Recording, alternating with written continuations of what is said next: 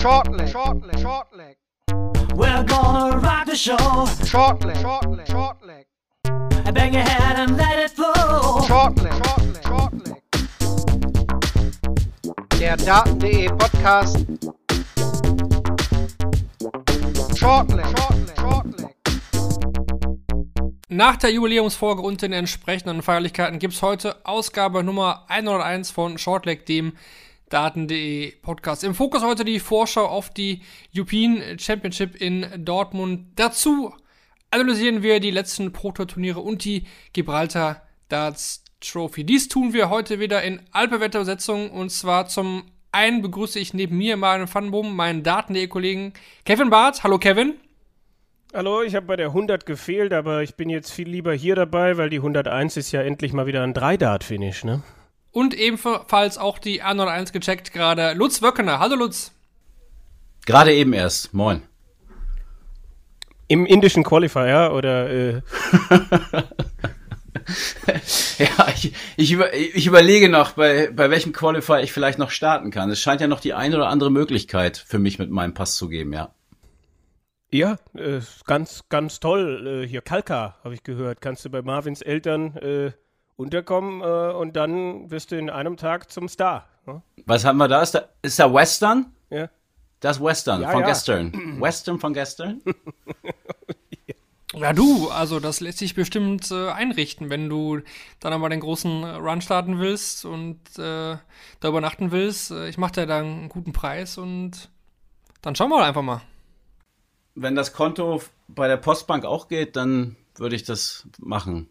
Vielleicht, ja. Ich bin ganz gut drauf momentan. Insofern, warum nicht?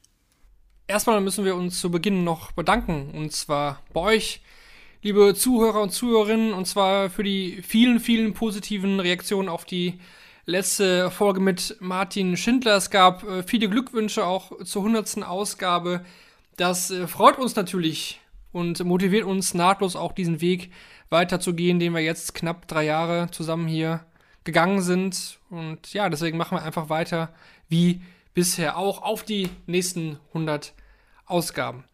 Wie gesagt, beginnen wir heute mit der Analyse der letzten beiden Dart-Wochen. Das war zunächst mal die Gewalter Darts Trophy als Abschluss der European Tour 2020 und dann hatten wir eben auch noch die vier Pro-Tour-Turniere in Barnsley, die dann ja gestern zu Ende gegangen sind. Wir nehmen heute auf am Montag, den 24.10. Und dann zum Ende hin gibt's versprochen auch die Vorschau auf die European Championship. Bevor es so richtig losgeht, nochmal die Hinweise zu Beginn des Podcasts, wie ihr es gewohnt seid. Also Shortleg gibt's natürlich auch nach der 100. Ausgabe weiterhin auf den bekannten Podcatchern wie Spotify, meinsportpodcast.de, Apple und Google Podcast, Anchor natürlich auch oder wir empfehlen Ihnen immer wieder den Daten.de YouTube-Channel. Dort gibt's auch wöchentlich die Folgen von All In Time to Dart im Zusammenarbeit mit dem Sportradio Deutschland. Wer da also Bock hat auf so eine kleinere Zusammenfassung, ein bisschen kompakter, hört da gerne mal rein. Schreibt uns, fragt uns, bewertet uns am besten über die Social Media Kanäle von Daten.de. Dann wollen wir reinstarten in die heutige Folge und zwar mit der Analyse der Gibraltar Darts Trophy. Damon Hatter gewinnt die vorerst letzte Ausgabe der Gibraltar Darts Trophy, gewinnt das Finale gegen Peter Wright und Kevin muss sagen, ja, leider fast die letzte Ausgabe der Gibraltar Trophy, oder? Es war ganz seltsam, dass dann plötzlich Leute kamen und wehmütig waren und gesagt haben, Mensch, die Stimmung war so gut und eigentlich müsste doch Gibraltar im Kalender bleiben, wo es in den Jahren zuvor eigentlich immer geheißen hat, boah, die leere Halle und äh, irgendwie passt das da alles nicht hin und naja, ganz lustig dieser Kontrast, wenn man das zumindest so verfolgt, wie das bei uns im Forum war, ja, und ansonsten äh, Premierensieger auf der European Tour haben wir gehabt, Damon Hatter, der im äh, Finale Matchstarts überlebt und Peter Wright schlägt mit 8 zu 7 und jetzt dann, ja, auch seinen ersten Titel in diesem Bereich geholt hat. Äh, Michael van Gerven hat er im Halbfinale geschlagen. Nicht zum ersten Mal, dass sich Hatter gegen van Gerven durchgesetzt hat. Gabriel Clemens war im Viertelfinale äh, und das mal wieder bei einem Turnier, das nicht in Deutschland stattfindet. Äh, ein Schelm, der da Böses denkt. Es ist unglaublich. Aber das, das ist unglaublich für mich, dass, äh, wie, wie lange hast du jetzt über äh, das Turnier gesprochen? Eine Minute? Und es fällt nicht einmal der Name Menzo Suljovic? Das kann ich nicht glauben. Äh, ja, äh, Nun, also es ist halt die Frage, ob man, ob man, ob man ein Wochenende, ob man, ich habe mir, ich, ich habe mir so, so, so ein Phrasending auf dem, auf dem Bildschirm gelegt. Da steht dann ja gut, nun, äh, durchaus. Deshalb n- ist halt die Frage, ob man ein Wochenende überbewertet, könnte ich jetzt halt sagen, weil jetzt inzwischen wissen wir ja, also da sind ja durchaus wieder, doch, es sind ja durchaus wieder stärkere Spiele dabei und es scheint ja jetzt auch einen neuen Ausrüster zu geben bei ihm. Das hat mich auch überrascht, der Wechsel weg von Bulls. Ich dachte, das äh, äh, würde ewig halten. Aber ja, äh, schön zu sehen, dass es mal wieder in, in, in eine andere Richtung gegangen ist. Aber er, er fiel mir nicht als erstes ein, das stimmt, ja. Äh, Mhm. Darüber muss ich nachdenken.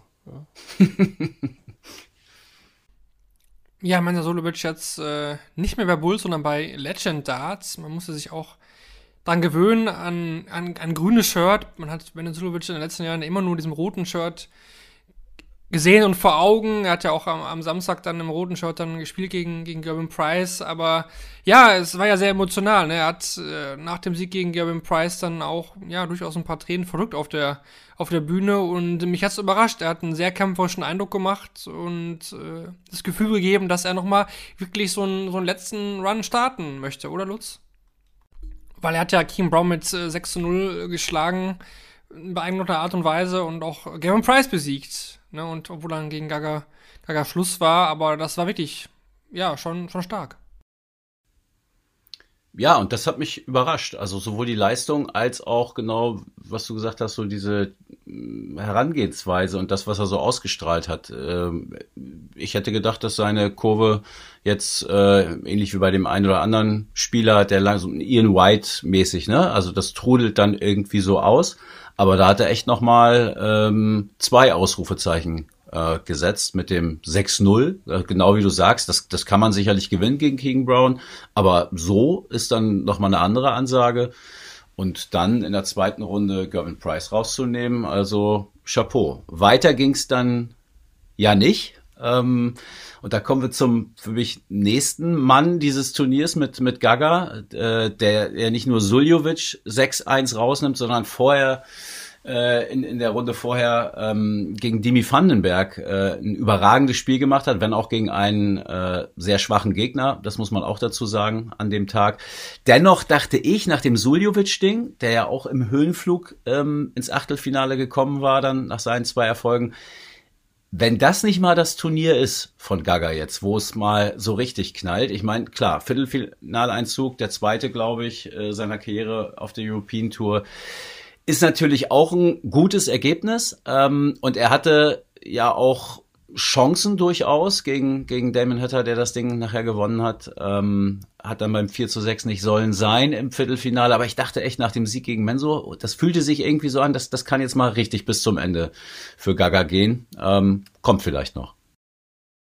Lass uns noch mal ein bisschen genauer über das Finale reden. Es war ein absolutes äh, Füllerfinale. Ne? Also Damon Hatter setzt sich hier mit 8 zu 7 gegen Peter Wright durch. Ähm, der verpasst sechs Matchstarts, inklusive einmal der Single 1 für die Doppel 2. Hätte dann noch einen Matchstart mehr gehabt. Vorher hatte Peter Wright Average von 96, 108, 105 und nochmals 108, also wirklich durchs äh, Feld geflügt. Aber Hatter muss man auch sagen, ne? ganz stark unterwegs gewesen. Comeback-Sieg gegen Michael van Gerwen im Halbfinale. Vor Chris Doby, Joe Cullen und Gabe Clemens besiegt. Und zeigt mit diesem Titel auch wirklich, dass er jetzt, äh, ja, auf dem Weg auch wirklich nach ganz oben ist, oder Kevin? Äh, definitiv. Also, ich meine, auf der anderen Seite, ja, es gab, es gab ja auch diesen Titel beim World Cup im Juni. Und also, wenn man Hatter zuhört, ist das ja schon jemand, der Ambitionen hat. Jemand, der sagt, ich bin nach England gekommen mit der Familie, aber ich möchte jetzt hier nicht mein Leben verbringen. Ich möchte es schaffen, irgendwie in 10, 15 Jahren so viel Geld mit dem Dartsport zu verdienen, dass ich dann wieder zurück kann und mir dann mit meiner Familie ein schönes Leben machen kann. Also, dass da Ehrgeiz da ist und dass da jemand gerne möchte, das ist, denke ich, unlänglich oder hinlänglich äh, irgendwie zu sehen. Und ja, er hatte schon bessere Phasen, zumindest äh, vor diesen Titeln jetzt. Aber ich glaube, da machen sich jetzt vielleicht bestimmte Stellschrauben äh, bezahlt, an denen er gedreht hat. Und ja, der, der Titel in Gibraltar ist das eine. die Pro Tour das andere. Mm, ja, er hat scheinbar was gefunden und er hatte auch ein bisschen Glück natürlich in diesem Finale, aber prinzipiell war das jetzt nicht unverdient. Also da waren ja auch gute Darts dabei, bevor dieses dramatische letzte Leck kam. Und ja, es hätte einen nicht gewundert, wenn es dann halt Wright doch gewonnen hätte. Ne? Hatter, der dann seine ersten Matchdarts halt nicht nutzen kann.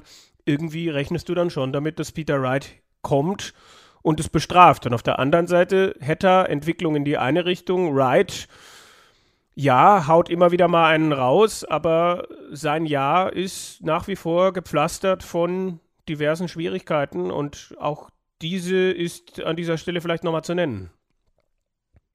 Was hatte das Turnier noch so zu bieten? Wir hatten einen wieder sehr, sehr starken Josh Rock. Er vergibt Matchstars gegen Rob Cross fürs erstmalige Halbfinale auf der European Tour. Aber über Josh Rock werden wir später nochmal etwas ausführlicher reden. Wir hatten einen Kämpfer, Nathan Espinel, der ein 0 zu 5 gegen Vincent van der Voort dreht. Gabriel Clemens hatten wir schon angesprochen in seinem zweiten European Tour. Viertelfinale hat gegen äh, Adam Hunt gewonnen, Dimitri Vandenberg und äh, ja, auch Menzo Sulic bezwungen. Und dann hat er eben die Chancen gegen Damon Hatter da im Viertelfinale bisschen ja auch liegen lassen. Aus äh, Sicht der Österreicher hatten wir Rossi J. Rodriguez mit dabei. Der gewinnt äh, ja ein schwaches Spiel in der ersten Runde gegen Marco Cantele. In der zweiten Runde geht er dann raus. Äh, Robert John Rodriguez, sein Bruder, ebenfalls in Runde 2 raus gegen äh, José de Sousa. Und das ist eigentlich ein super Stichwort, denn äh, das war eigentlich so das Thema dieses äh, Wochenendes eigentlich, was so viral gegangen ist. Äh, Lutz beschreibt ja bekanntlich für die, für die Welt und hat das da auch äh, thematisiert. Ähm, es gab ein sehr, sehr interessantes Interview von Michael Vergerben nach seinem Sieg äh, äh gegen Rosa de Sousa, dann gegenüber Philipp Podinski. Ja, da waren sehr brisante Aussagen mit dabei. Erzähl doch nochmal, was wurde da gesagt? Das hat ja vielleicht nicht jeder mitbekommen. Mm, er hat, ohne jetzt das, wirklich bis ins Detail aufzudröseln, ging es ihm einfach darum, dass er ihm auch dieses Verrechnen und so weiter nicht abnimmt und dass er dann komische Sachen macht. Da ging es dann, glaube ich, Auslöser war eine Szene, wo er ähm, äh, Tops Tops spielen wollte und keine äh, Doppel 20 getroffen hat, äh, bei, bei beiden Versuchen nicht, ähm, also trotzdem im zweiten dann nochmal aufs Doppel gegangen, ist eigentlich eine Petitesse, eigentlich eine Kleinigkeit, aber da scheint sich was aufgestaut zu haben, ähm, weil das war auch für Van Gervens Maß äh, sehr viel, was da äh, nachher im Interview aus ihm äh, rauskam. Ähm, Du, ich weiß, worauf du anspielst. Ich hatte, ich hatte einen Satz geschrieben, dass er ohnehin nicht der beliebteste Spieler auf der Tour ist. Das hat man mir, äh, ich hatte das mal gehört im, im Medienraum bei der, bei der WM ähm, und hatte dann mal den einen oder anderen Spieler drauf angesprochen ähm, und äh, ja, habe das nicht nur bestätigt bekommen, sondern auch ähm, so ein bisschen bildlich. Da muss ich, muss ein bisschen aufpassen, was ich da jetzt erzähle, aber ähm, ja, José de Sousa ist auf der Tour nicht so beliebt, ist auch, wenn man abends äh, zusammensitzt, da häufig dann nicht dabei. Das waren so Bilder, ähm, die man mir in den Kopf gemalt hat. Da sitzt er dann alleine an dem Tisch. Ähm, die Leute haben, viele Leute, bestimmt nicht alle, aber viele auf der Tour haben nicht so Bock auf ihn. Es gibt gar nicht so einen richtigen Grund dafür. Also es ist nicht so, dass der sich irgendwie mal blöd benommen hat oder so, aber ja, irgendwie ist er nicht so, nicht so angesehen und nicht, nicht so, ähm, beliebt unter, unter den Spielern. Und äh, ja, bei Michael van Gerven auf jeden Fall auch nicht. Das wurde dann sehr deutlich. Ja, und er hat ihn schon in einer Art und Weise äh, da Volley genommen auf der Bühne. Ich finde, das muss man nicht machen, ähm, weil er hat sich wirklich nichts zu Schulden kommen lassen. Also egal, wie man jetzt zu José de Sousa steht oder was man von ihm hält. Ähm, ich finde, das musste nicht sein, ähm, sage ich aus der Sicht eines, eines Darts-Zuschauers, aus der Sicht eines Journalisten war das natürlich ein Traum ähm, weil man das wunderbar abbilden konnte. Und ja, das wird natürlich geklickt und interessiert die Leute. Ähm, würde ich ja auch klicken. Äh, ja, hat mich kam sehr sehr überraschend für mich da in in dem Maß, zumal Van Gerven ja auch gewonnen hatte. Also eigentlich müsste er da ja drüber stehen. Er hat ihn so ein bisschen, wie sagt man so schön, geschulmeistert und ihm mal gesagt, was er zu tun und zu lassen hat. Tja, ist nur blöd, dass es auch für Michael van Gerven dieses blöde Internet gibt, das nichts vergisst. Ich könnte jetzt, glaube ich, in zwei Minuten den Artikel finden, wo Michael van Gerven darüber spricht, dass er in seiner Kindheit gemobbt wurde wegen seiner Figur, wegen was weiß ich was allem. Und dann muss dieser Michael van Gerven eigentlich äh, nur zufriedenzustellen sein, wenn er mindestens einmal im Monat einen Profi findet, über den er irgendwas Schlechtes sagen kann. Das ist kindisch, das ist unterste Schublade, darauf komme ich überhaupt nicht klar unfassbar unnötig. Also ich, ich, ich, also Jelle Klaassen, die Geschichte kennen wir, aber da, da, da gibt und gab es ja auch ganz viele andere Geschichten, die dann auch außerhalb von Interviews äh, äh, passieren und, und äh, keine Ahnung, ob er dann intern mal eine Strafe kriegt, aber nach außen will das ja dann auch keiner kommunizieren und äh, ich finde das einfach äh, schwierig, menschlich schwierig. Ja, ich finde, mit Jelle Klaassen kann man es, finde ich, nicht so vergleichen, weil da gibt es ja zumindest einen Anlass, ja, ein, äh, ein irgendwas, was dir gegeben wird, wo, woran du dich reiben kannst und worauf du irgendwie abgehen kannst. Und äh, also es gibt ja, ob das dann die Art und Weise und wie er sich dann verhalten hat, okay, da können wir drüber diskutieren, da gibt's ja zumindest einen Anlass. Aber bei José de Sousa gab's das ja nicht mal. Also nur zu sagen, Alter, du denkst, du bist hier der Geilste und das bist du überhaupt nicht. Ja, was, was ne, Mr. Big Bollocks, äh, was, was soll das? Also das ist ich, ich verstehe es auch nicht. Und ich bin, da bin ich total bei Kevin. Ähm, das gehört sich nicht und das muss, muss nicht nur nicht sein, sondern das darf eigentlich nicht sein, weil er, weil er echt nichts gemacht hat. Also, und wie gesagt, auch das, die Informationen, die ich hatte, beruhen jetzt nicht darauf, dass er sich irgendwie arschig verhält oder so oder alle nervt so aktiv, sondern ja, irgendwie ist das ein Typ mit, auf den hast du nicht so Bock, mit dem wirst du nicht so warm und nee, muss nicht sein. Und ich hatte so die Aussage bekommen, so, eigentlich hat er gar nichts getan, aber irgendwie schockt er nicht. Und der ist dann, nee, irgendwie hängt mit dem keiner ab. So. Das war so der, der Tenor.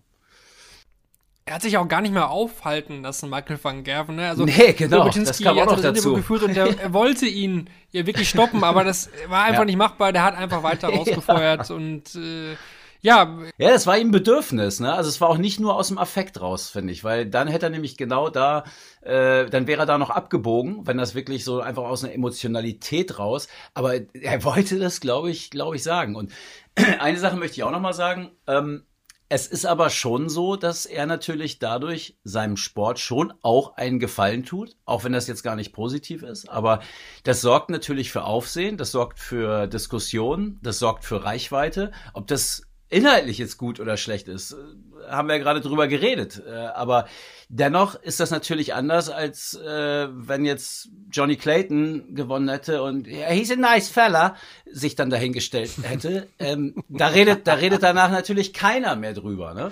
Ähm, und insofern äh, rappelt's da und das, das merke ich dann ja, wenn, wenn auch Leute, ähm, die ja, so, so WM-Darts-Zuschauer, die sonst nicht viel mitkriegen, aber bei der WM dann am Start sind, das kriegen die dann auch irgendwie mit und äh, in ihre Timelines gespült und klicken da drauf und was ist denn da, was ist mit dem los, da geht's ja wieder ab und so, ach ja, bald ist ja auch WM, also das ist auch nochmal so ein Weckruf, glaube ich, dann für, für einige. Dass das inhaltlich nicht geht, überhaupt gar keine Frage. Ja, also inhaltlich, glaube ich, sind wir da alle einer Meinung, geht das äh, gar nicht, aber klar, für den Dartsport und für die Aufmerksamkeit nie schlecht, wenn solche Aussagen da getätigt werden. Das geht, wie ihr schon gesagt habt, ja, relativ schnell viral. Was auch noch vorgekommen ist, und das ist so die zweite Sache, die auf der Bühne passiert ist, ähm, ja, betrifft äh, Wesley Plaisir. Ja, der hat äh, Jeff Smith besiegt und dann noch in der zweiten Runde Dave Chisnell und bekommt dann auf der Bühne von äh, Philipp Oczynski gesagt, dass er damit durch diesen Sieg über Dave Chisnell dann für die European Championship qualifiziert ist. Das war leider nicht ganz korrekt. Er hätte noch einen weiteren Sieg gegen Luke Humphreys gebraucht. Das ist natürlich total bitter. Einerseits, dass er jetzt hier als Nicht-Tourkartler so ganz knapp scheitert an der Quali für die European Championship. Aber dazu kommt ja auch noch, dass er das auch noch gesagt bekommt, dass er eben qualifiziert sei. Ich hoffe, man hat ihn da relativ schnell aufgeklärt dann hinter der Bühne. Scheitert er wirklich mit einem mit einem Sieg, ähm, was jetzt dann nochmal dazu führt, dass äh, Christopher Teilski da als 32. der Rangliste noch gerade so reinrückt und äh, ja, das, das finde ich, finde ich ein bisschen schade. Weil wenn man sich die, die Siege anschaut, die Anzahl der Siege von Wesley Pelsier und äh, Christopher Teilski, äh, ja, Pläsier mit deutlich mehr Siegen, aber Tarski aufgrund des besseren Countbacks der letzten vier Turniere halt ja vor Pläsier. Und da muss man ja schon auch mal fragen, Kevin, ob das äh, Countback da ja noch so die, die richtige Anwendung findet, was dann die Qualiplätze für dieses Event angeht. Macht halt hier keinen Sinn. Ja, macht halt hier keinen Sinn, weil bei einer, bei einer Players Championship äh, starten alle in der ersten Runde. Das heißt, alle haben am Ende vielleicht dann nicht nur dasselbe Preisgeld, sondern möglicherweise auch dieselbe Zahl an Siegen. Aber gerade hier hast du natürlich recht, wenn ich nur ein Spiel gewinnen muss und dann habe ich 3000 für die Rangliste, ist das was anderes, als wenn ich drei Siege äh, zwei Siege einfahren muss, immer mindestens, um auf diese 3000 Pfund zu kommen und so weiter. Also ich bin schon auch dafür, das anders zu regeln und zu sagen, ja, dann, dann zählt hier die Anzahl der gewonnenen Spiele mehr, äh, weil Ratajski wirklich auf der European Tour lange Zeit äh, keinen wirklich guten Eindruck gemacht hat und äh, Pläsier ähm, das wäre natürlich auch nochmal eine Chance für ihn gewesen, vielleicht nochmal in Richtung Tourkarte zu kommen. Hat ja jetzt dann auch als Nachrücker äh, zeigen können. Auf der Pro Tour finde ich immer wieder auch, was in ihm steckt und äh, hat, ist einer der Geschichten für mich der European Tour in diesem Jahr, ja, auch neben vielleicht Martin Lukman und dann auch mal einem Martin Schindler, einem Gabriel Clemens und anderen, ähm, und das ist schon schade, wie das dann gelaufen ist, definitiv auch, weil das macht ja auch was mit dir, wenn du da auf der Bühne stehst und gesagt kriegst, du bist jetzt qualifiziert. Äh, und, und dann fällt vielleicht auch was von dir ab, weil natürlich weißt du, dass, äh, dass du in, in Reichweite bist und so weiter. Also, hm, hast schon recht, alles ziemlich unglücklich, wie das gewesen ist. Wir sollten aber auch dran denken äh, oder zumindest berücksichtigen, dass es, dass die Wahrscheinlichkeit, dass ich ein Spiel verliere in einer zweiten Runde natürlich ungleich höher ist als in der, als wenn ich in der ersten Runde starte. Das gehört ja auch ähm, zur Wahrheit dazu. Also ich finde, ich die, ich finde die Regel nicht schlecht in, in, diesem Rahmen, in dem sich die European Tour bewegt. Du brauchst diese Krücke, glaube ich, um das so ausrichten zu können, wie du es äh, ausrichtest und auch äh, anderen Spielern überhaupt die Chance dieser ersten Runde ähm, zu, zu geben. Bei Wesley Plaisir ist es natürlich richtig bitter. Also Kevin oder auch Marvin, ihr habt es ja gerade gesagt, er hätte es sicherlich verdient gehabt. Das hat man auch an den Reaktionen der anderen Spieler gesehen. Luke Humphreys tat es ja auch echt ein bisschen leid ähm, und ehrlich leid äh, dass, dass er ihm da jetzt durch den Sieg die, die Teilnahme ähm, äh, gekostet hat und äh, fordert ja fordert ja auch gleich ein Bier ein von Christopher Teiski. Sehe ich, kann ich vor mir auch nicht sehen, das Bild wie Luke Humphreys und äh, äh, äh Christoph Ratajski abends, ja genau, da in irgendeinem so drei Sterne Best Western, Western schon wieder, äh, Best Western Hotel zusammen. Naja, egal, also tat mir echt leid, ähm, weil er eben eine auffällige Figur war, nicht nur physisch, sondern auch durch seine sportlichen Leistungen äh, in diesem Jahr auf der Tour, war echt ein bisschen bitter. Was die Regelung angeht, ja, es, es ist halt nicht ganz einfach. Ähm, generell das Format, ne? Es wäre schöner, wenn es glatt wäre, funktioniert aber nicht, weil es dann am Ende auch zu viele Spiele wären oder es wären halt weniger Teilnehmer, dann wären es, also ihr, ihr wisst, was ich meine. Glaube ich, hoffe ich. Ich meine, Ratajski steigt in der, klar ist ein Zweitrundenspiel schwerer, aber er kriegt halt immer noch einen Umgesetzten. Also, äh, ja, aber, aber gerade wenn du so, ich glaube, Position 13, 14, 15, 16 äh, und vielleicht nicht in deiner Topform gerade bist, würdest du dir manchmal wünschen, nicht nur manchmal, ich glaube sogar sehr oft wünschen diese Spieler sich, lieber in der ersten Runde zu starten, ähm, um mehr oder weniger sicher Preisgeld ähm, erspielen zu können. Aber gibt es ja nicht immer noch die, die Möglichkeit, als eigentlich gesetzter Spieler für den European auf die Quali zu verzichten, auf die direkte Quali und dann eben den Tukat Holer Qualifier zu spielen und damit dann eben ja sicheres Preisgeld auch äh, zu bekommen für die für die erste Runde oder wurde die Regel abgeschafft? Also die, die gab es ja auf jeden Fall mal, aber wurde glaube ich nie genutzt. Das ist natürlich interessant, ja. Ja, das aber, weiß ich nicht. aber es ist halt auch eine zusätzliche Quali, ein zusätzlicher Tag äh, früher anreisen äh, und so weiter. Also das ist dann schon Komfort, ja oder nein. Und es ist auch ein scheiß Zeichen, ne? Ja, es ist, es ist ja auch ein, das, ist ja ein Zeichen der Schwäche auch. Also wenn du jetzt im, äh, mit, mit Blick auf die, auf die Konkurrenz, also wenn du sagst, ich, ich bin hier die 14, aber oh, zweite Runde, uiuiuiui, äh, ich, ich gehe lieber in die Quali und versuche da dann dadurch in die erste Runde zu kommen. Also das weiß ich nicht. Macht man das? Kannst du doch so machen wie Barney und dich beschweren, dass du dich qualifizieren musst. Das ist die dritte Möglichkeit. Aber privileged, privileged ja, das ist nochmal der andere Zungenbrecher. Na gut. Schauen wir nochmal generell auf das äh, Turnier, jetzt auf die European Tour Saison, aber auch mal nochmal Gibraltar jetzt, also Craig Galliano als, als einziger der sechs äh, Host Nation Qualifier auch ein, auch ein Spiel gewonnen gegen Mario van den Buchrade. Wir hatten nochmal Dyson Parodi mit dabei, der auch die European Tour Events äh, auf Gibraltar da wirklich auch geprägt hat, jahrelang. Dylan Du Junior, also der Sohn von Dylan Du, äh, mit dabei gewesen, ganz, ganz jung, ich glaube 16 Jahre war, ne? Wir hatten super viele Zehn-Data, also echt äh, tolle, tolle Stimmung auch, viele gute Spiele, super Publikum. Und äh, ja, das zeigt doch eigentlich auch, äh, Lutz, dass das Konzept der European Tour äh, funktioniert. Ne? Wenn man sich auch die, die Steigerung der, der Zuschauerzahlen da ansieht, wie das jetzt äh, ja in diesem Jahr ausgesehen hat und vergleicht man das mal mit äh, den Starter auf Gibraltar, muss man schon sagen, dass das Konzept funktioniert, oder? Ach so, du meinst es äh, konkret auf Gibraltar. Ich dachte am Anfang, du wolltest über die European Tour als solche sprechen.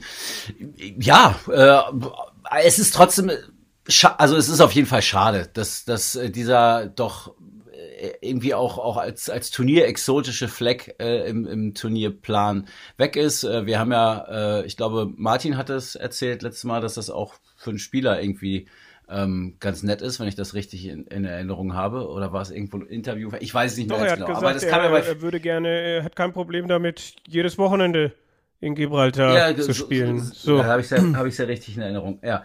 Ähm, ja, äh, und diese, diese Zuschauer, äh, was, was du ansprichst, das, also diese Art des, des Darts-Match Verfolgens und Begleitens würde ich mir mal gern in so einer 3000, 4000 äh, äh, Zuschauer-Crowd wünschen. Das, äh, also, das ist ganz geil, wie die es machen, aber es ist natürlich trotzdem auch ein Upturner. Also wir, wir hatten Besuch und äh, das war jemand, der guckt sonst nicht Darts, der hat irgendwie so zwei, dreimal bei der WM mal irgendwie so reingeschaltet ähm, verfolgt das sonst nicht und der konnte überhaupt nicht verstehen, warum ich mir das angeguckt habe, weil ja, es ist dann schon sehr, sehr leise, ähm, sehr, sehr ruhig, aber die sind halt echt bei dem Spiel dabei und dieser spielbezogene Support, ähm, das ist ja das, was ich sehr schätze, aber da könnte es dann in den entscheidenden Momenten ähm, äh, könnte es dann ruhig noch mal ähm, ein bisschen, ein bisschen lauter sein. Ähm, aber zu dem Turnier an sich, deine Frage, äh, um die zu beantworten, ja, äh, ich hätte mich gefreut, wenn,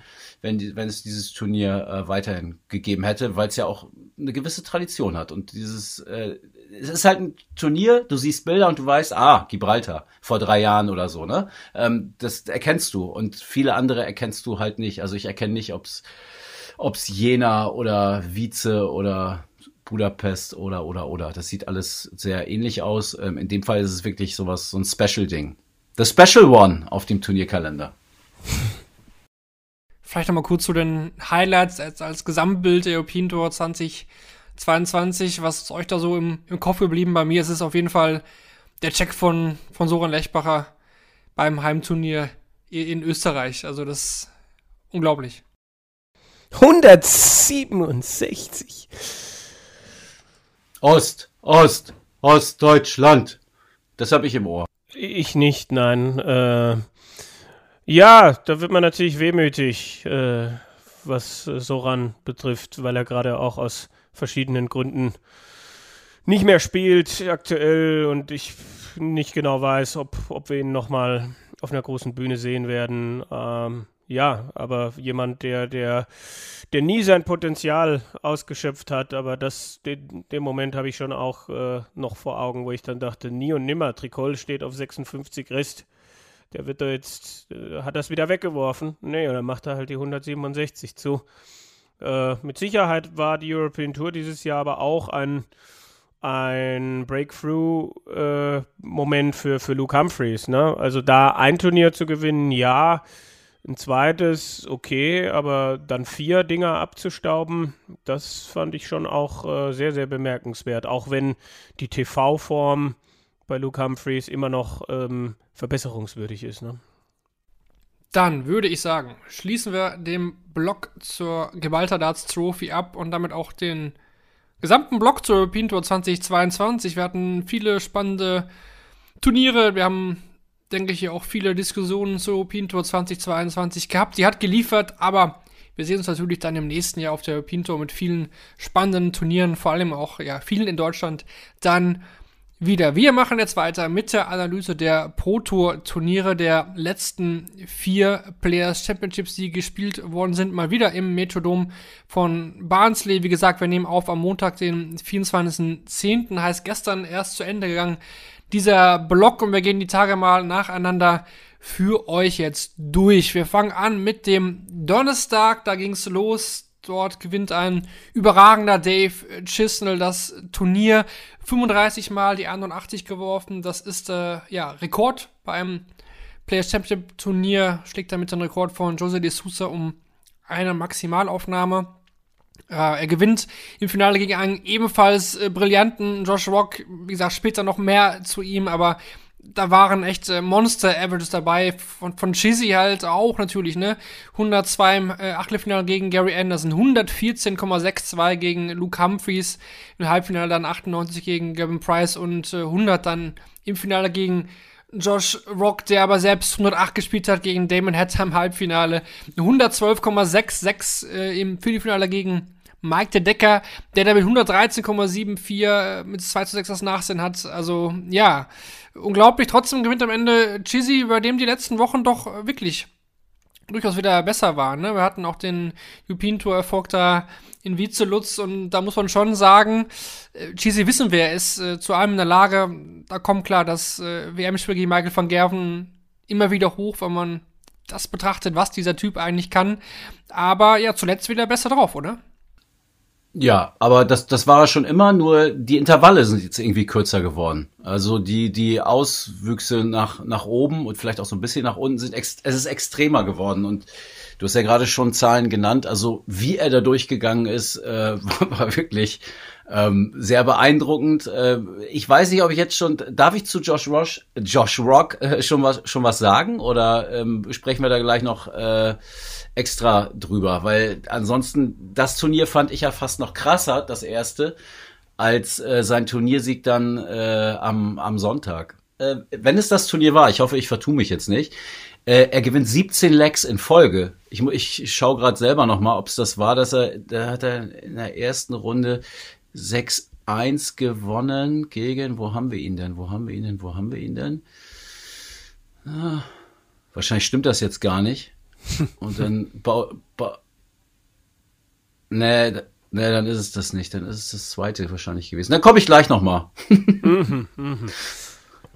Von den deutschsprachigen Teilnehmern hat es am, am ersten Tag keiner ins äh, Achtelfinale geschafft. Wir hatten trotzdem Leute wie Mike Decker und im Viertelfinale und auch äh, Gian van Veen, ja, nachgerückt über die Challenge Tour, Kevin, und da muss man ja schon sagen, also, was da mittlerweile nachkommt, auch über die Challenge Tour, es hatten ja auch durchaus einige jetzt auch abgesagt, äh, aber das ganze Jahr schon hinweg, ne, und Scott Williams super stark unterwegs, äh, aber da kommt kein Fallobst mehr nach, ne, also das sind äh, absolut Spieler, die mit Tourkarteninhaber auf Augenhöhe sind, die im Januar bei der Q-School dieses Ding auch wollen, ne, und ja, also das ist so eng mittlerweile beieinander. Da, da fällt eigentlich kaum noch jemand ab.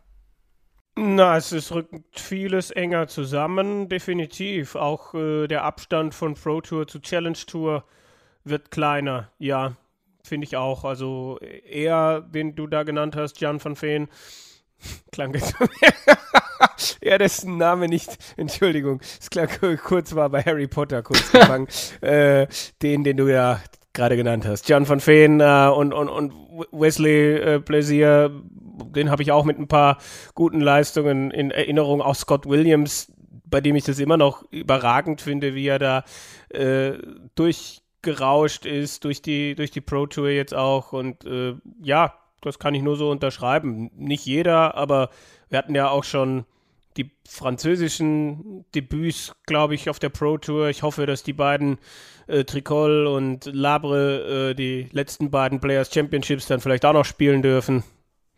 Ja. Wir sprechen immer über, über die hohe Leistungsdichte äh, und dann sind wir eben auf dem Floor, wo äh, ja die Bühnenerfahrung, die du nur sammeln kannst, wenn du in dieser ja, Top 20er, Top 30er Runde drin bist und eben alle paar Monate oder jetzt Richtung Herbst, Winter eben alle paar Wochen ähm, dann auf einer großen Bühne vor vielen Zuschauern spielst, da hast du dann sicherlich schon einen großen Vorteil. Äh, das hast du auf dem Floor eben nicht. Insofern finde ich das eigentlich nur konsequent und ähm, es macht einfach richtig Spaß, da auch so einen, so einen Tag zu verfolgen. Ähm, gar nicht jetzt unbedingt im Bewegtbild, sondern einfach auch die Zahlen. Also wenn man sowas sowas mag und da ein bisschen veranlagt ist. Also ich ich liebe diese Tage und das ist halt unberechenbarer äh, nochmal geworden. Äh, und ich würde sogar vermuten, dass das eher noch noch zunehmen wird, ähm, als dass wir da jetzt schon die Spitze äh, erreicht haben. Und ich habe jetzt auch Josh Rock gefunden. Es war dann der der Freitag tatsächlich. Ähm, wo er in der ersten Runde steht 1-1 gegen Kenny Nayens. Da gewinnt er 5 Flex in Folge zum 6-1, gewinnt in der zweiten Runde 6-0 gegen Joe Mernon und gewinnt in der dritten Runde 6-0 gegen Gerd Nentjes.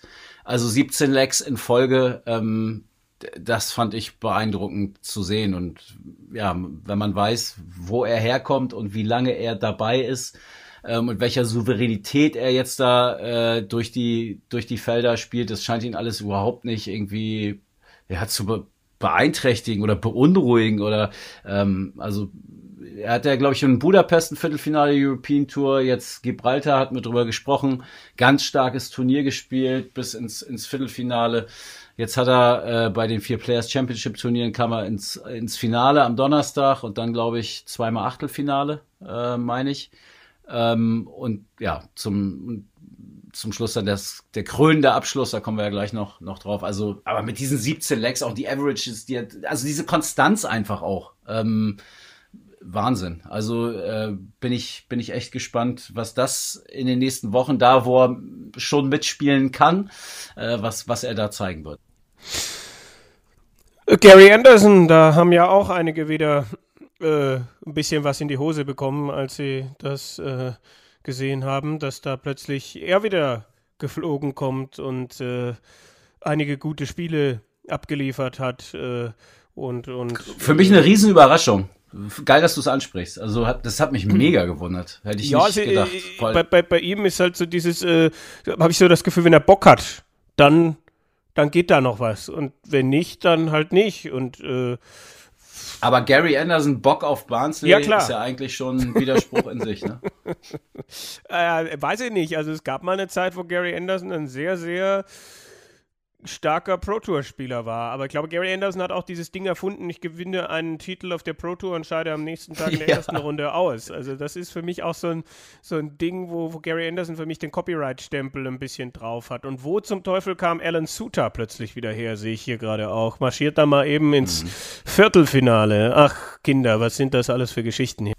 Und der war echt, äh, oder ist er immer noch, aber jetzt glaube ich, hat er sein WM-Ticket mehr oder weniger gelöst, aber das stand echt auf der Kippe, ne? Also, und das, das fand ich an diesen, an diesen vier Tagen auch so geil, ne? Dass du parallel dir diese, dieses Race aufmachen kannst, sowohl Players Championship Finals, Tourcard, World Championship, es wird jetzt alles eng, also, ne, da weißt du, oh, das Matchup hier, der gegen den, da geht's jetzt um ne, irgendwie einen der letzten Den Plätze ganzen für, Grill, für, ja ja, das, das ist dann, also, dann glaubt man diesen Druck äh, am, am Handy spüren zu können, wenn man sich die Scores anguckt, so ein bisschen auch. Und äh, dann weiß man, ähm, dass das jetzt echt was anderes ist, als wenn du so ein Turnier im Februar oder März hast. Das, äh, da ist jetzt richtig Musik drin ähm, und das macht dann echt Bock, da das zu verfolgen.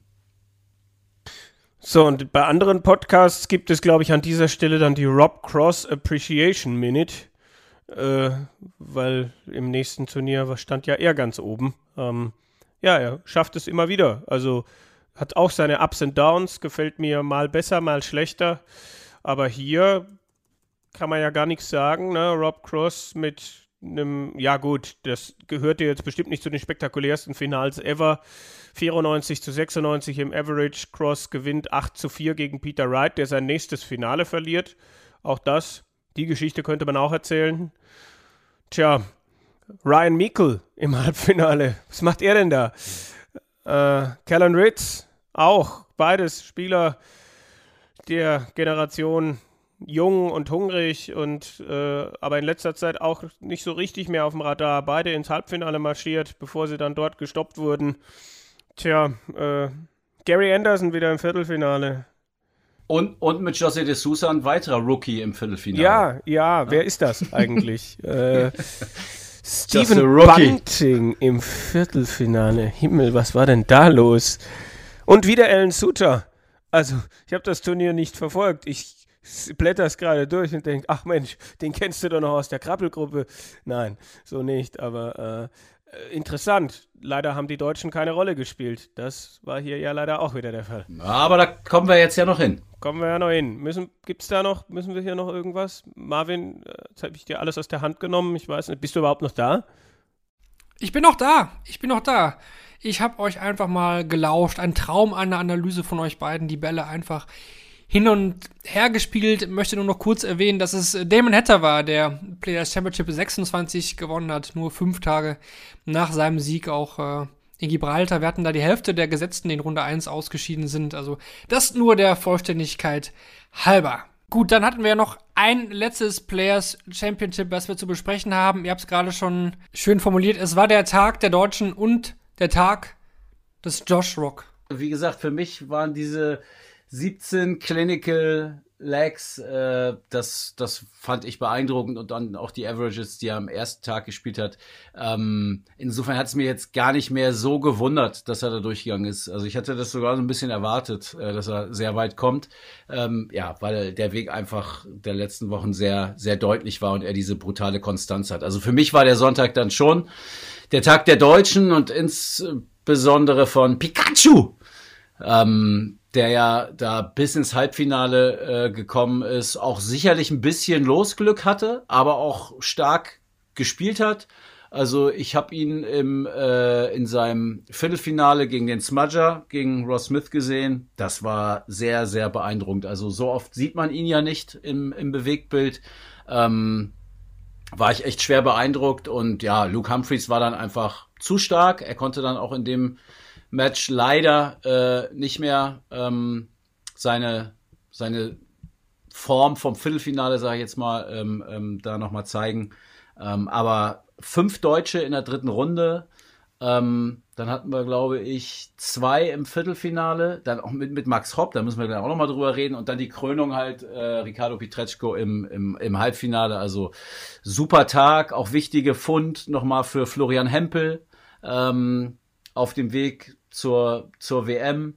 Ähm, Ja. Max Hopp, ja, es ist, wir haben noch zwei Player, Players Championship Turniere, wer weiß, wa warum nicht? Also abschreiben würde ich. Schauen wir nicht. gleich noch drauf, hoffe ich. Ja, Pietreczko vielleicht der entscheidende Schritt äh, zu den Players Championship Finals. Er ist jetzt unter den Top 100. Ähm, also so viel passiert an dem Sonntag, so viel Positives, so viel Schönes aus deutscher Sicht. Äh, und die ersten beiden Deutschen, die überhaupt rausgegangen sind in Runde 3, war dann ja auch gegen Landsleute. Also ähm, brutal. Also Schwa- Schwarz-Rot-Gold pur an, an, an dem Tag.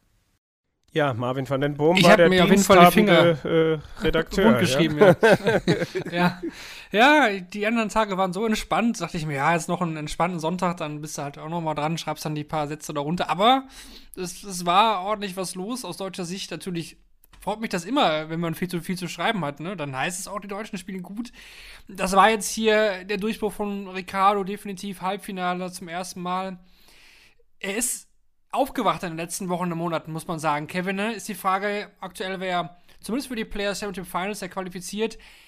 Für die WM ist er wahrscheinlich ein bisschen spät auf der Pro Tour aufgewacht, aber das gibt ja trotzdem Hoffnung. Einerseits natürlich für ihn, für die Super League und andererseits vielleicht auch für so einen Last Chance Qualifier. Mit solchen Leistungen ist da definitiv was drin. Ja, definitiv. Also da ist jemand, hat jemand einfach nicht nur angefangen, Spiele zu gewinnen, das ist das eine, aber auch äh, seine Leistungen angehoben. Viertelfinale 96 äh, im Average, gut, im Halbfinale dann runter auf 85, aber äh, eine ne starke Entwicklung, die ich ihm am Anfang nicht unbedingt zugetraut habe. Das war brav, das war, erinnerte für mich am Anfang so ein bisschen so an, an weiß ich jetzt nicht, Steffen Siebmann vielleicht, aber da hat Ricardo es geschafft, seine mh, Demotivation, die vielleicht auch zwischendurch ja mal da war, was er auch, glaube ich, mal ehrlich zugegeben hat, das super umzuwandeln. Also Respekt auch, weil da ist ja dann auch einiges im, im Kopf passiert. Und jetzt endlich mal wieder mit Zahlen jonglieren zu können, äh, die Nummer 32 im Pro Tour WM Race steht halt aktuell bei 23.250 Pfund.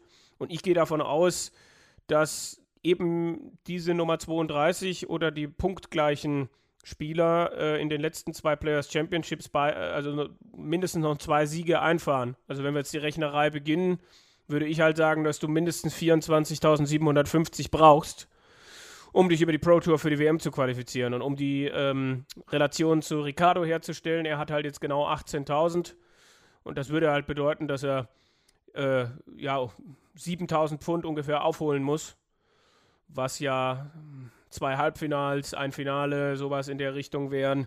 Das sehe ich dann jetzt nicht unbedingt. Aber äh, die kleinen Schritte zu den Players Championship Finals, das sehe ich auch. In der Super League eine gute Rolle spielen. Warum denn nicht? Also am Anfang des Jahres hätte ich gedacht, mh, hm, ob er, er und die WM, Fragezeichen, keine Ahnung. Aber jetzt so, warum denn nicht? Also ich traue sie mir jetzt über die verschiedenen, verschiedenen Wege die er jetzt ja auch haben wird, durchaus jetzt zu. Bin natürlich gespannt, wie dann der Pietreczko, der Bühnen-Pietreczko ist, weil Floor ist das eine, das wissen wir ja alle. Ja, und wir haben ihn noch nie gesehen nach dem Erreichen eines Halbfinales. Also, ne, ähm, sowas kann ja auch was bewirken, im Positiven wie, ja. wie im Negativen.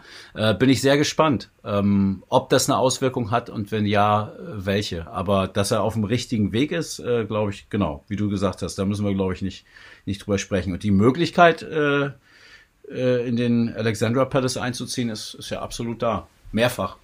Ja, ich meine, ja, Ian White ist gerade rausgefallen, um, ja. um das ja. nochmal. Äh. Und Steve Beaton ist äh, ziemlich sicher drin. Darüber haben wir noch nicht gesprochen, aber wir wollten, glaube ich, eher nochmal über die Deutschen sprechen. Aber ich dachte, bevor ich es vergesse, weißt du, ich werde auch 30 demnächst, da wollte ich einmal. Okay. Ja, aber müssen wir uns nicht doch selbst auch noch ein bisschen loben? Wir hatten ja die Folge Up and Down.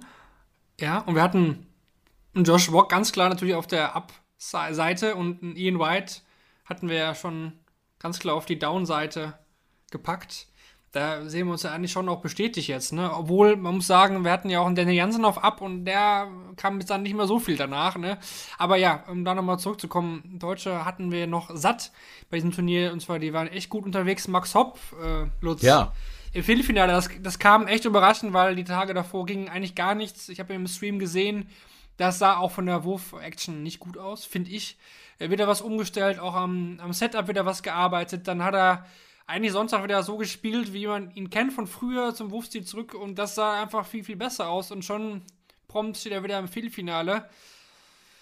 Ich habe das Gefühl, er steht sich schon ein bisschen selbst auch im Weg mit dem vielen Ausprobieren und so. Das zeigt natürlich auch, dass da die Birne auch eine große Rolle spielt, oder? Ja, tue ich mich schwer, das so aus der Ferne ähm, zu, zu beurteilen. Grund, ganz grundsätzlich ist es natürlich im Darts eine, eine Kopfsache. Ähm, deswegen würde ich das jetzt auch auf keinen Fall ausschließen. Ähm, bei Max Haupt war es jetzt bei mir so, also ich hatte da jetzt ohnehin nicht mehr so viel erwartet ähm, für den Rest der Saison. Dazu hat er einfach keinen Anlass gegeben und die Averages, du hast gerade angesprochen. Also mir waren zwei Spieler nochmal, ja, was heißt negativ aufgefallen. Da hatte ich so ein bisschen, so ein bisschen Mitgefühl und dachte, oh Mann, scheiße. Also das eine war Glenn Durant, der ist, glaube ich, am, am Sonntag gar nicht mehr angetreten. Ähm, vielleicht war es auch so geplant, weiß ich nicht, keine Ahnung, aber der hat teilweise irgendwas mit einer, mit einer 60 vorne gespielt. Ähm, das ist einfach schlimm zu sehen. Und beim Max Hopp war es jetzt nicht ganz so krass, aber ähm, das waren schon noch Averages, wo ich dachte, und deutliche Niederlagen, ähm, wo ich dachte, ey, scheiße, das ist echt, das tut weh. Ähm, und dass er dann an dem Sonntag da so einen raushaut, ja dann auch äh, zumindest gegen Florian Hempel, äh, weiß nicht, in der ja. dritten Runde eine, eine 100er Average spielt, ähm, hätte ich ihm so auch nicht zugetraut. Ich weiß nicht, ob was, ich würde ihn jetzt gerne mal hören, ne? ob er sagt, ich habe es immer gewusst, das hat sich abgezeichnet, also ich wusste, dass das passieren wird, oder ob er auch sagt so, geil, es, es geht ja doch, äh, hätte ich jetzt auch gar nicht mehr so mitgerechnet. Würde mich mal interessieren, äh, weil da kann man viel jetzt drüber philosophieren und was hätte, hätte, hätte, Fahrradketter, so ungefähr. Ähm, aber wir wissen es halt nicht. Also deswegen finde ich das ja, da gibt's, schwierig. Da gibt es ja auch noch ein Viertelfinale gegen Luke Humphreys, wo er sechs Darts für 116 hat und drei Darts für 32 in zwei unterschiedlichen Legs, wo ich denke, Mensch, also warum denn nicht so? Und dann wäre der Run vielleicht noch weitergegangen. Also, äh, vielleicht. Hätten wir einen deutschen Finale ja, gehabt. Ja, genau. Hätten wir Pietreczko gegen Korrekt. Hopp im Halbfinale. Und er spielt auch da eine 96, ne? Also auch wieder sehr, sehr gut. Ja. Und also, weitaus mehr als, als vorher, ja.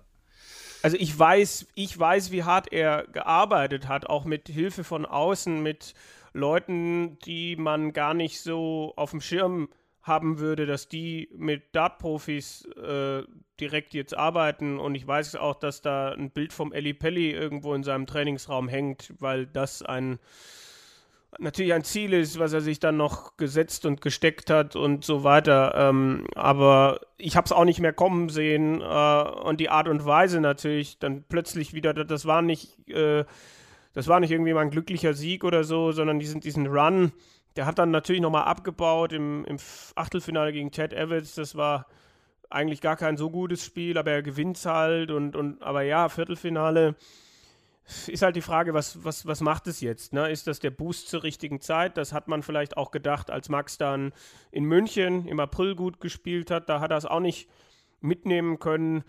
Äh, es ist bei ihm natürlich noch unrealistischer, sich da jetzt noch über die Pro Tour irgendwie was zu holen. Aber, ja, aber wie, aber wie soll das denn mit der Tourkarte funktionieren? Also das geht ja nur äh, Hm. PDPA Qualifier, WM und da einen Run starten. Also die Lücke ist jetzt ja schon so groß. Ähm, also ich sehe da kein realistisches Szenario, wie das mit der Tourkarte noch funktionieren soll. Andererseits hätte ich ihm auch kein Viertelfinale auf der Pro Tour am Sonntag zugetraut, muss ich auch dazu sagen. Ja, also ich sehe es hier jetzt natürlich auch klar. 53.000 bei uns im Major Race für Platz 64. Das wird vielleicht noch äh, mit der Preisgeldentwicklung, die wir haben, auf 60.000 hochgehen. Und Max hat aktuell 30,5 im, Ja. im Race. Da hast du natürlich recht. Äh, in den letzten zwei Players Championships ein bisschen was einspielen, dann für die WM qualifizieren, gibt aber ja auch nur 7.500. Dann lass ihn mal bei 40.000 stehen. Dann müsste er Achtelfinale, dritte Runde. Achtelfinale, ja, ja, mh, Ja. mindestens dritte Runde, wenn ich gar Achtelfinale. Ja, es wird, äh, nein, ja. mh.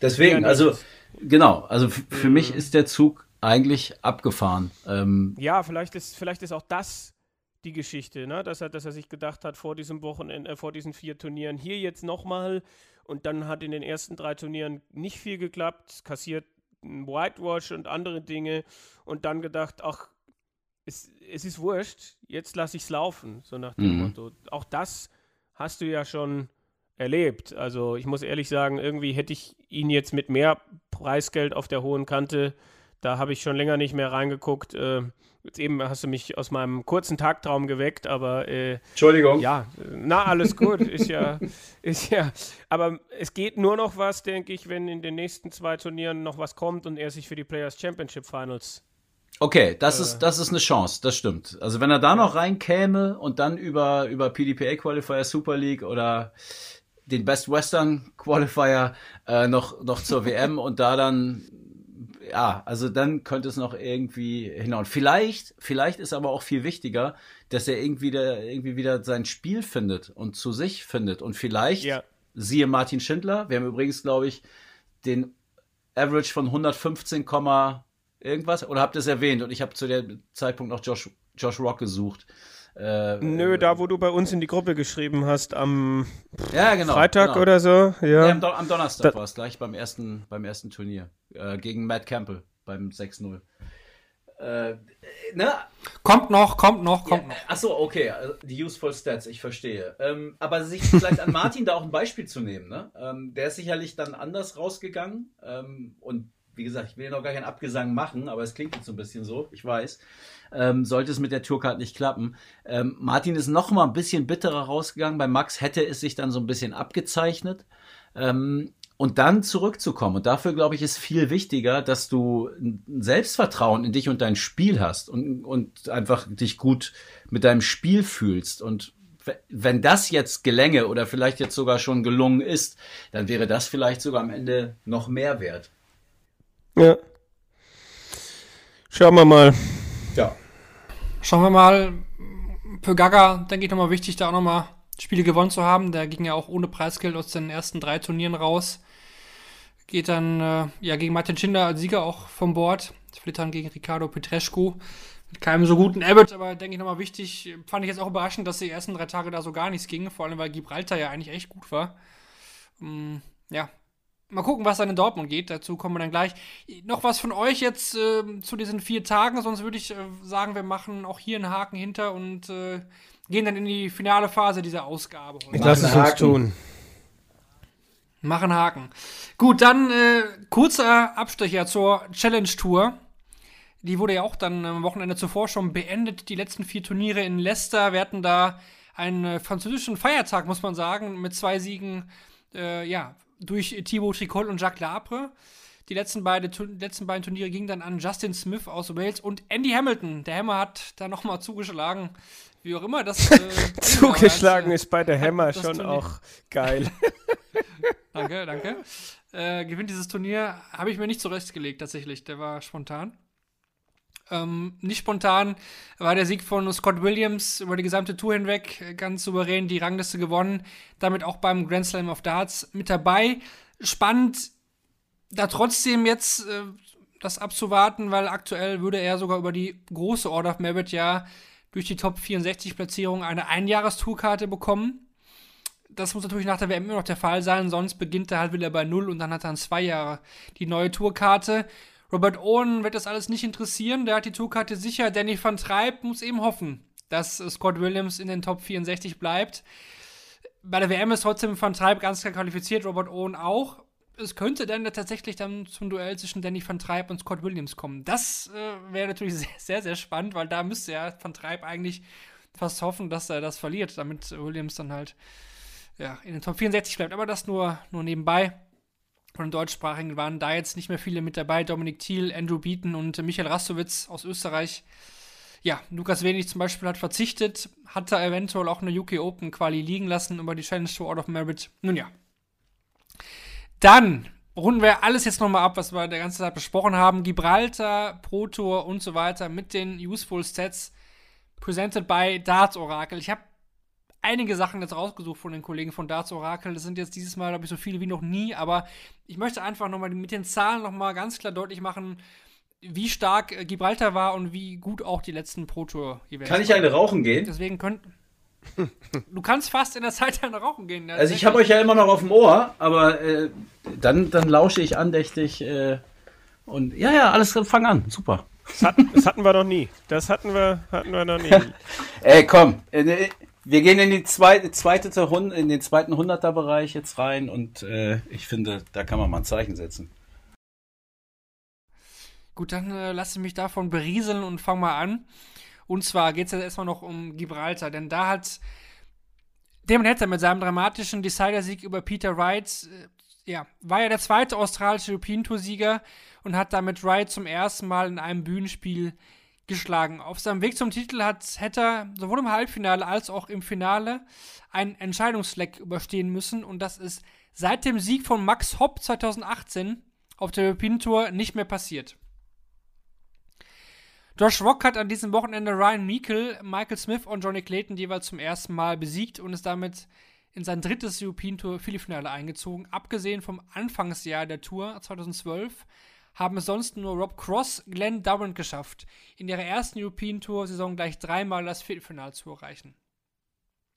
Gabriel Clemens ist der erste deutsche Spieler, der bei der Gibraltar Darts Trophy das Viertelfinale erreichen konnte. Vermutlich auch der letzte. Bis zu seiner Viertelfinalniederlage gegen Damon Hatter gab Clemens nur vier Lecks ab und gewann auch 81,82% der Lecks gegen den Anwurf.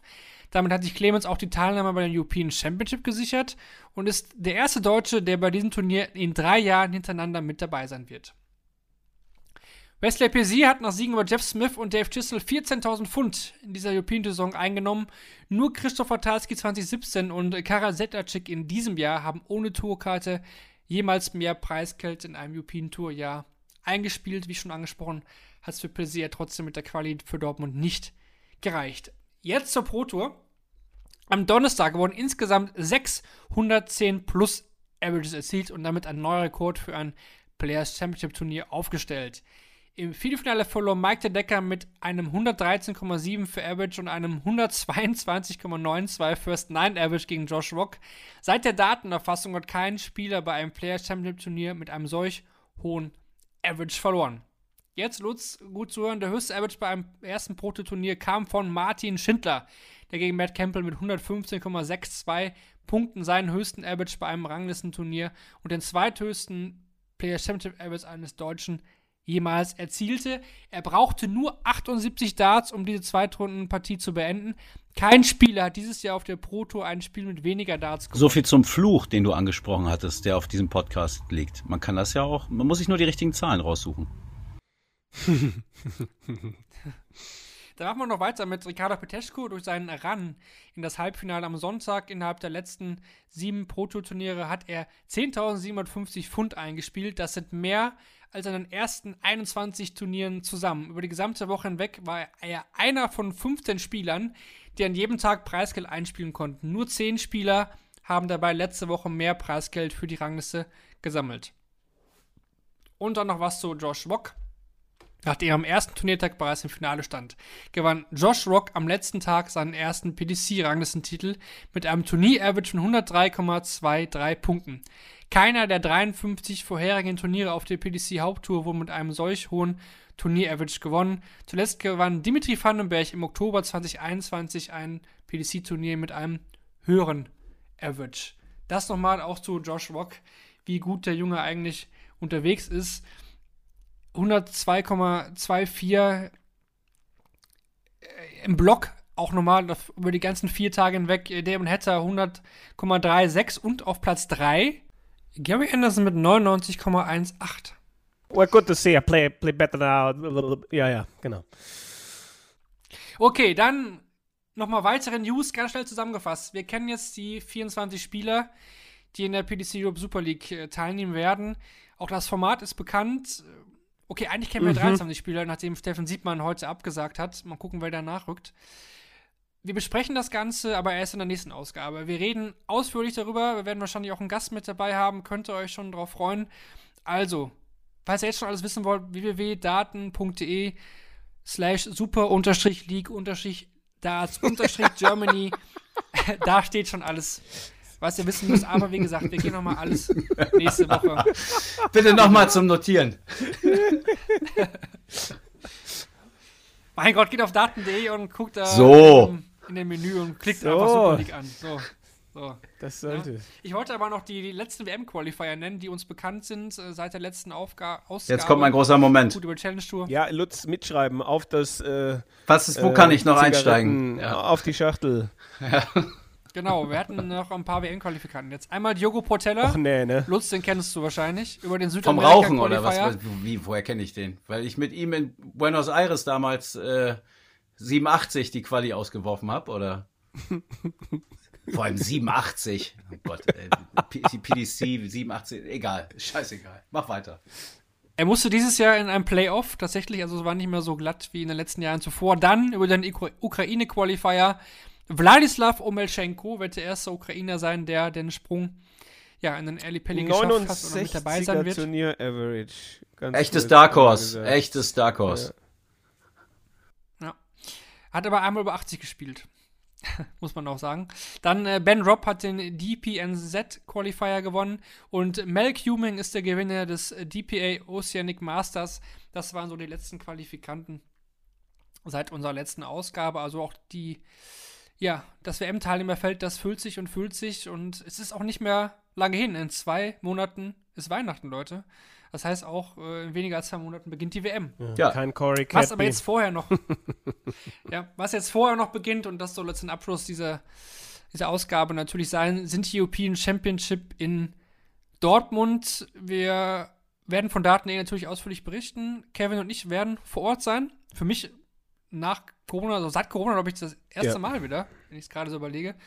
Ähm, wir werden dann auch einige Interviews liefern, Donnerstag, Freitag und am Sonntagnachmittag sind wir am Start. Ich freue mich auf jeden Fall. Ähm, lang nicht mehr vor Ort gewesen, viele Leute wiederzusehen. Aber wir wollen natürlich auch noch ein bisschen über das Feld jetzt sprechen, über das Draw. Wir gehen es natürlich mal für euch wieder wie immer durch.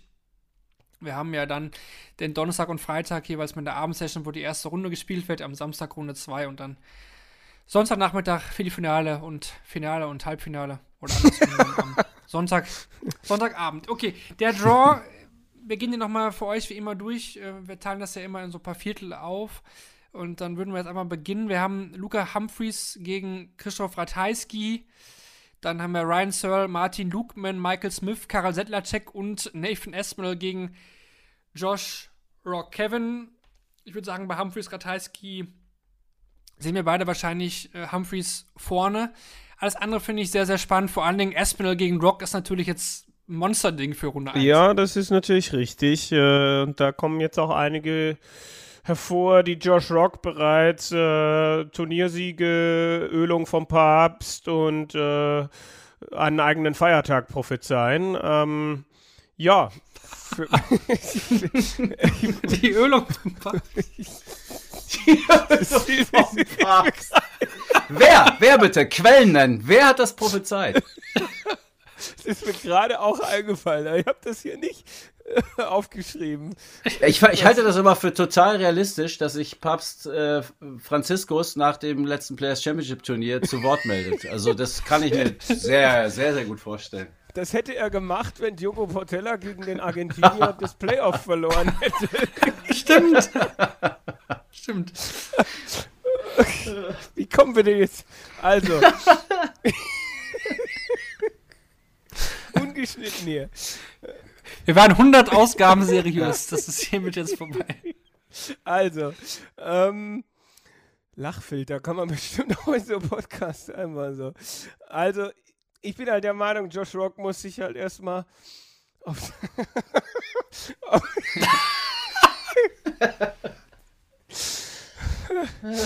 er muss sich erstmal auf der großen Bühne beweisen. Also, und da finde ich halt Nathan Espinel einen ziemlich unangenehmen Gegner.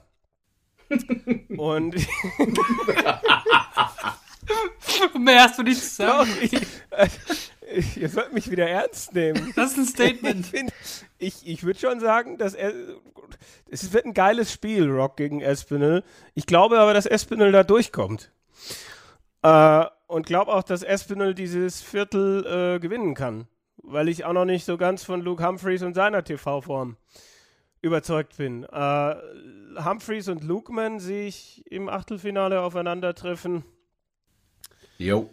Äh, Smith kann gegen Settler-Check schon wieder stolpern. Ja. Spätestens gegen Espinel ist er für mich fällig. Oder auch gegen Rock. Ich zweifle halt, dass Rock wirklich so ein Riesenran. Also, dass der Espinel schlagen kann, ja. Aber dass er dann wirklich zwei, drei, vier Spiele, hm, weiß ich noch nicht. Also, ich habe das Gefühl, es wird ein richtig geiles Spiel. Espinel gegen Rock. Vielleicht auch beide dreistellig im Average. Äh, Espinel kommt durch und Espinel gewinnt auch äh, dieses Viertel und steht dann im Halbfinale. Ist ja Wahnsinn. Für mich ist es auf jeden Fall das interessanteste Viertel. Also bis auf Humphreys gegen Ratajski äh, ist für mich kein Erstrundenmatch klar und ich hätte echt Bock auf Humphreys gegen Rock im Viertelfinale. Ja, Sonntag, Kuchen, Rock gegen. Aber muss man sich nicht Sorgen machen um Ryan Searle aus deiner Sicht? Lutz? Ich weiß, ich erwähne das jedes Mal, aber aktuell finde ich, dass er. Ist es dein Lieblingsspieler? Ja, aber das sagst du ja in jeder Folge zweimal. Also äh, es kommt mir fast vor, als hättest oder findest du, bist du mehr Fan von der Situation, dass Ryan Searle mein Lieblingsspieler ist, als dass Ryan Searle mein Lieblingsspieler Ja. ist? Wenn du verstehst, Aber okay, nee, pass auf, wir meine. küssen uns ab. Wir machen weiter mit dem nächsten Viertel und zwar trifft er James Wade auf Rob Cross. ja. ja, es ist für, ist für mich, also es ist erstmal für mich eine sehr schöne Überleitung, ähm, stark gemacht äh, von dir. Äh, ja, für mich klar Cross der Favorit, ähm, hat dieses Turnier zweimal gewonnen, äh, verbinde ich auch mit ihm automatisch, äh, startet da so ein Run und James Wade in den letzten Wochen ja, nicht der James Wade, wie wir ihn aus den letzten Jahren kennen. Insofern gehe ich da auf jeden Fall mit Cross durch. Auch das zweite Match Van Deuvenbode gegen Madas Rasma äh, sehe ich auf jeden Fall den Niederländer vorne. Äh, Hatter gegen Van der Voort äh, äh, gehe ich äh, mit Damon Hatter und das letzte Match in diesem Viertel ist für mich das spannendste. Äh, Mhm. Noppert gegen Andrew Gilding. Ähm, schwer zu sagen. Entscheidet Noppert letztlich. Ähm, ob er sich wieder durch irgendwelche Dinge rausbringen lässt oder ob er den Noppert zeigt, den er bei den UK Open äh, gezeigt hat und auch sonst bei vielen äh, Turnieren in diesem Jahr. Ähm, aber Gilding, ja, darf man nie unterschätzen. Der wird, der wird seinen Stiefel spielen und vielleicht wird es dann sogar reichen. Ich denke, dass äh, Rob Cross sich in diesem Viertel durchsetzen wird, äh, auch wenn viele wahrscheinlich jetzt aufgrund der Form äh, auf Damon Hatter gehen. Äh, aber irgendwie, weiß ich nicht, bei dem Turnier. Ähm, Ich bin mehr bei Dirk. Okay, auch, auch möglich, ja. Auch einfach mal, weil ich diesen Walk-On mal erleben möchte. Also ich habe den live, glaube ich, noch nicht äh, äh, mitmachen dürfen. Vielleicht sage ich nach einmal auch, äh, okay, ich gehe wieder zurück in die Trockenschleuder, aber äh, gut, ist es eigentlich Zufall, dass es im nächsten Viertel zu einem Zweitrundenduell zwischen Michael van Gerven und José de Souza kommen könnte? Könnte, könnte, aber dafür. Ja, ich, ähm, ich, ich wollte gerade sagen, ne? Martin Schindler wird sein erstes Spiel äh, in diesem Jahr im TV gewinnen. Es ist eigentlich, eigentlich ist es ein Wunder. Also wenn Martin ein Spiel auf der gesamten European Tour weniger gewonnen hätte, wäre er wieder auf Gervin Price getroffen. Ähm, also er hat es jetzt endlich einmal geschafft, nicht bei einem Major äh, auf Gervin Price in der ersten Runde zu treffen.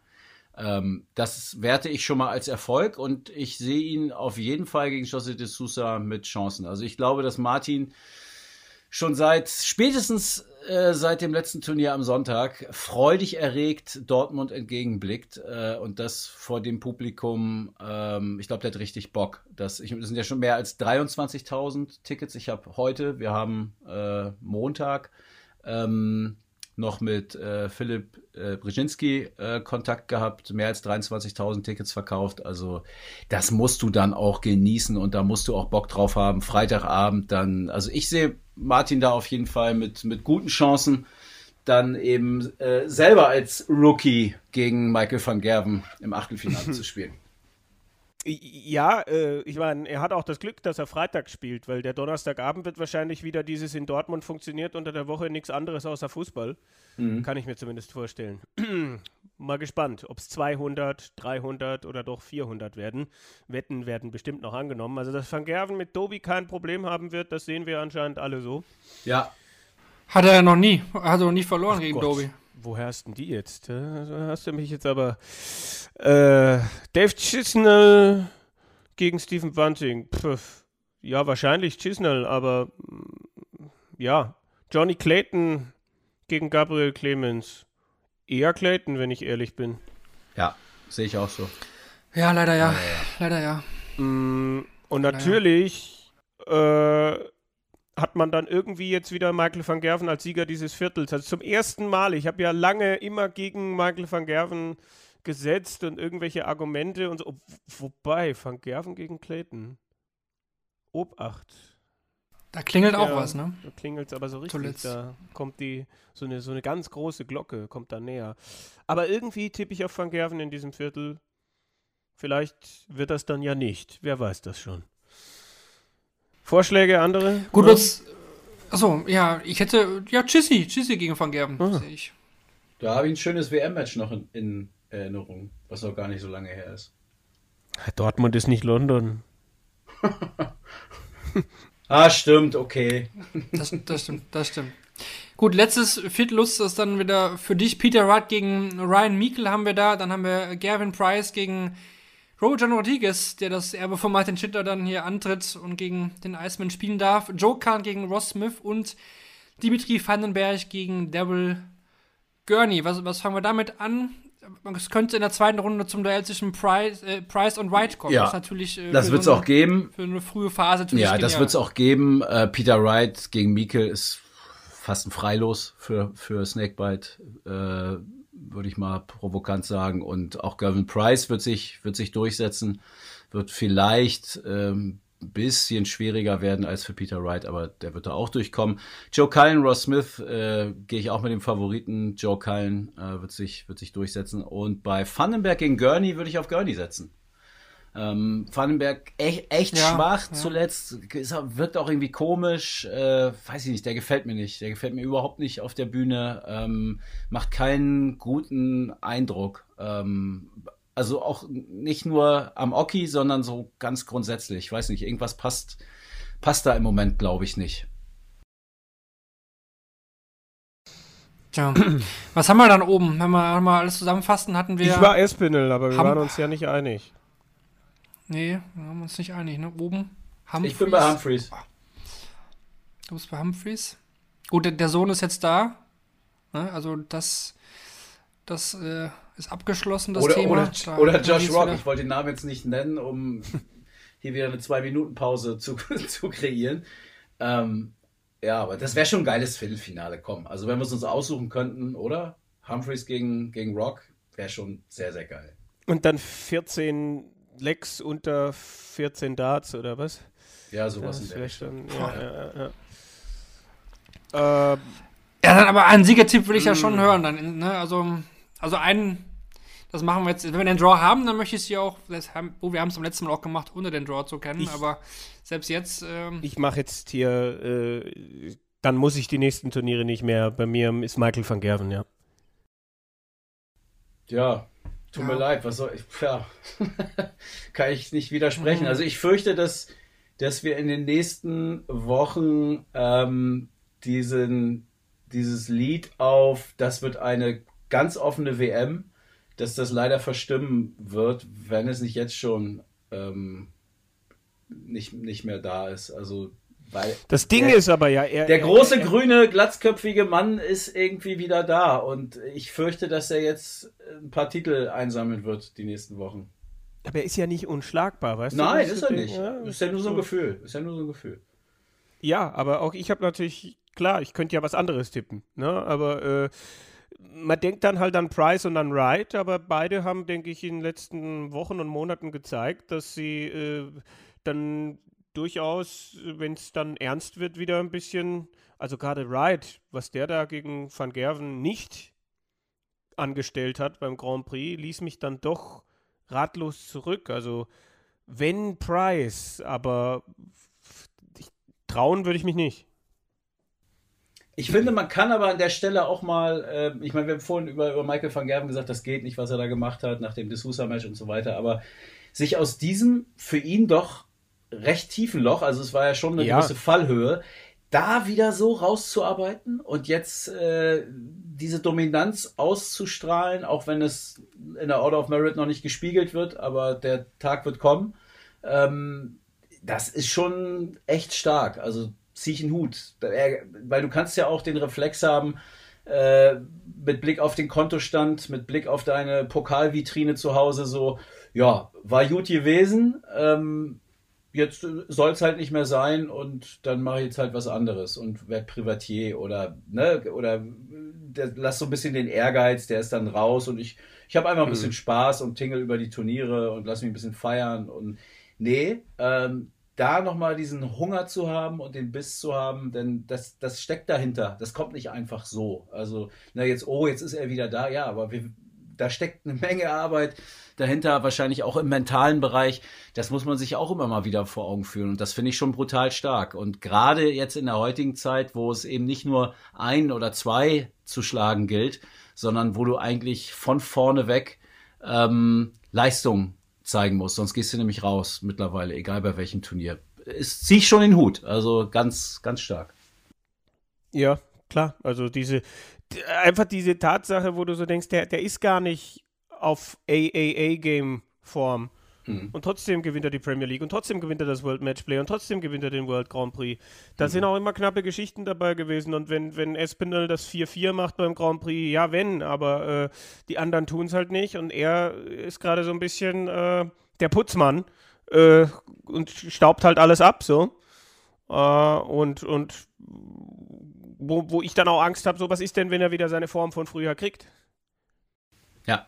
Mit Blick auf die WM wäre es natürlich schön, wenn wir jetzt bei den Majors, die vorher anstehen, nochmal den einen oder anderen ähm, Turniersieger haben würden, glaube ich. Absolut. Ja, ich denke, das kann man so gut mitnehmen.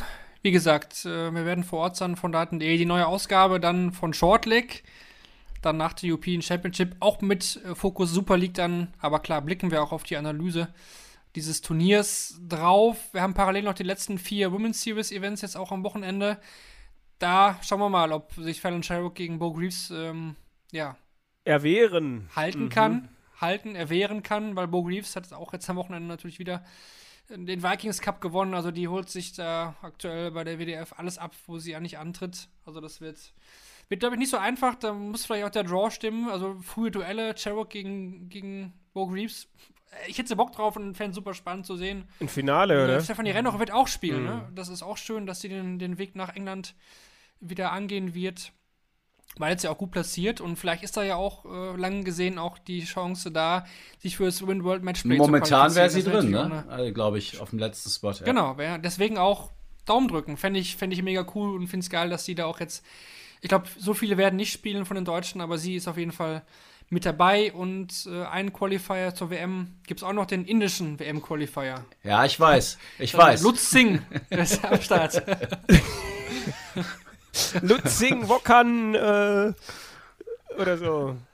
Hat gerade wieder der 180 geworfen. Doppel 12 nach 8 Darts. Oh, vorbei. Ja. Okay, dann eine Umfrage hatten wir beim letzten Mal ja nicht. Ähm, hatten wir, ja, Martin wollte ja gefragt haben, äh, es gibt nur, wer gewinnt die Gibraltar Trophy, Martin Schindler.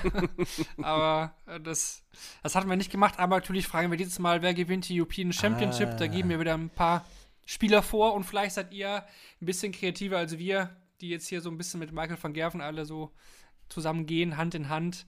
Aber das ist auch noch ein schönes Zeichen zum Abschluss. Wir gehen Hand in Hand in die nächsten Wochen der PDC. Die Major-Turniere stehen knallhart nacheinander an. Wir bedanken uns äh, fürs Zuhören heute, auch wenn es vielleicht äh, nicht ganz reibungslos war und vielleicht auch ein bisschen der Schalk heute im Nacken mehr war als sonst. Aber ich denke, ihr hattet trotzdem Spaß beim Zuhören. Und wie gesagt, die nächste Ausgabe gibt es dann schon in circa einer Woche dann die Analyse der European Championship inklusive Vorausblick auf die Super League. Bis dahin, schaut Start, Darts und ja, alles Gute bis dahin, ne? Von uns dreien, von Lutz, von Kevin, von mir.